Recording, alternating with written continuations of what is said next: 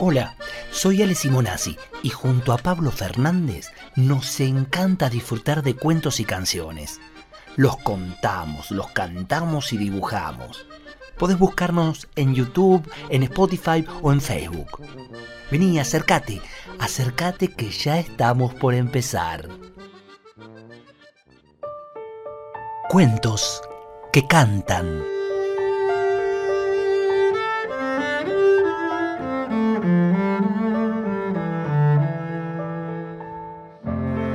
Era un huevito muy extraño. No era de mosca, ni de robot, ni de avestruz. Dos lados rojos, dos lados azules, dos lados verdes. Un huevito cúbico. Lo encontraron las hormigas al amanecer. Ellas van y vienen llevando comida al hormiguero. Cuando se encuentran, se dan un beso y siguen. Son tantas. El primero en verlo mm, fue Kiko Hormiga. ¡Eh! ¡Miren esto!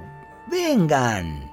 En pocos minutos, el huevito cúbico estuvo rodeado de curiosos. La chinche verde, el avispón mobuto, Tito Nicolás Cien Pies, los grillos, la araña francisca, todo, todo el mundo.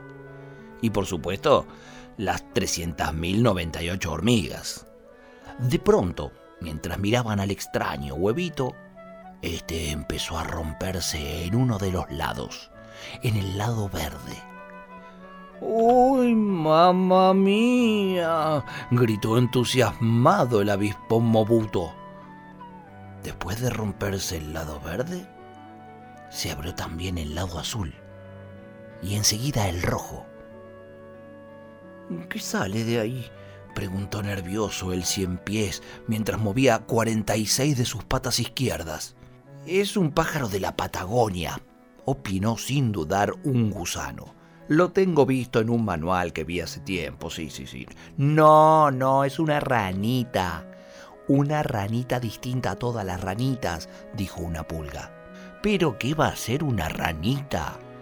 Eso es un pichón de ovni, gritó Cien Pies, que ya estaba por iniciar su famosísimo discurso sobre vida en otros planetoides. Pero enseguida, por suerte, él lo interrumpió la señora abeja. Yo sé qué es, dijo, pero por la cara seguro que tiene hambre. Enseguida vuelvo. Al ratito, la abeja estaba de vuelta con un dedal repleto de miel. Lo acercó al bicho que había salido del huevito cúbico y éste se devoró toda la miel de una sola vez. Enseguida le trajeron otro dedal y una tapita de gaseosa. Finalmente se lo escuchó decir, oink, oink. Se tocó la panza, hizo una mueca y todos se rieron. Para la noche, entre todos le habían conseguido una casita en el gajo 14 de la planta y un nombre difícil pero simpático. Lo llamaron Eulato. Al día siguiente, todo el mundo se levantó temprano para ver a Eulato. Ese día comió siete dedales de miel y tres tapitas. Era la atracción del barrio. Los grandes no hablaban de otra cosa y los chicos imitaban los gritos de Eulato. Al tercer día comió el doble. Fue necesario agregar a sus alimentos miguitas de pan. En el quinto día, granos de girasol y trocitos de ciruela. Era mucho trabajo el que daba, pero lo olvidaban cuando por fin escuchaban a Eulato reír satisfecho y hacer oink, oink. Para la semana siguiente, Eulato había crecido varios centímetros. Lulo Grillo anunció entonces que enseñaría a cantar a Eulato. Se sentó ante su atril y entonó. Puso esa cara ridícula que ponen los grillos cuando cantan. Eulato repitió. Oink, oink. Y se puso colorado. Después de varias horas de intentarlo, Lulo Grillo se marchó furioso. Al día siguiente, enterada del fracaso del grillo, la araña Francisca quiso enseñar a tejer a Eulato. Francisca iba y venía con los hilos, los subía y bajaba, los entrecruzaba, los anudaba. Cuando Eulato tuvo que repetir el ejercicio, no hizo más que enredarse y cortar todos los hilos. Francisca lo sacó de ese enredo y se alejó protestando. Mientras tanto, Eulato crecía y crecía. Ahora ya comía semillas, tallos de hinojo, porotos. Cada día se levantaba más grande. Una madrugada se escuchó gritar y quejarse al bicho canasto. Eulato había estornudado y la fuerza del estornudo sacudió de tal modo el gajo 14 de la planta que el bicho canasto cayó al suelo. Eulato crecía y crecía. En otra oportunidad quiso saltar de una rama a otra y jugando aplastó la casita de los gusanos. En la planta de limón estaban preocupados. Después de un mes, Eulato había crecido tanto que a cada paso suyo el barrio se sacudía. Si quería jugar, las ramas se doblaban y todo el mundo temblaba de miedo. Hasta que un día organizaron una reunión para ver qué se hacía con Eulato. Las opiniones coincidían en que debía irse a vivir a otro lado. Así no se podía seguir. Claro que a nadie le gustaba tener que echarlo de la planta. De pronto, en medio de la reunión, alguien gritó, ¡Allá! Miren eso. ¡Uh! Es igual a Eulato. Sí, un bicho igual a Eulato se había parado sobre el tapial vecino y desde ahí gritaba oink, oink, oink, igual a Eulato. Y Eulato le contestaba oink, oink. Enseguida, después de agitarse y tomar carrera en la rama, Eulato dio un salto y salió volando dio tres vueltas alrededor del bicho igual a él y juntos se fueron volando hasta que de tan lejos parecían dos pequeñísimas manchas del cielo.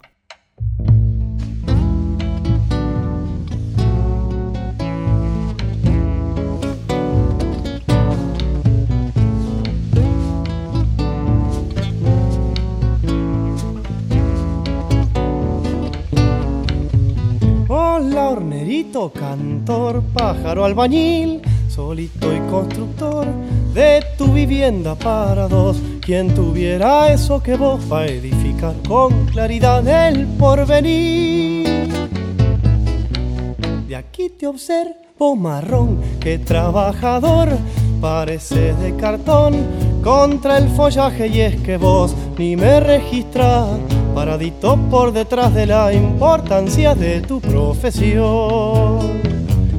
Y el sol que saldrá cada amanecer como un farol alzándose, buscando la miel de algunos ojos que estén viendo tu sencillez sin que lo sepas aún, sin que te lo imagines cada dos por tres.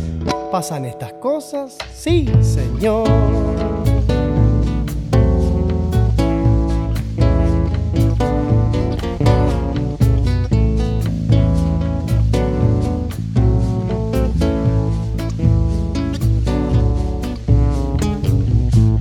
Hornerito, pelón, solo y sin amor.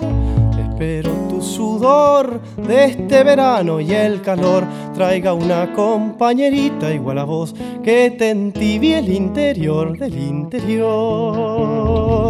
Y el sol que se pondrá cada atardecer como un panal cayéndose chorreando la miel sobre unos ojos que están viendo tu sencillez sin que te lo imagines. Y así es que tal vez cada dos por tres tal vez te encuentres un amor que entreteja su pico con el tuyo y sin chamullo. Y a pasar este invierno estando juntos para retener un poco de calor. Pa' empollar alguna vez algo mejor pa' empollar alguna vez algo mejor.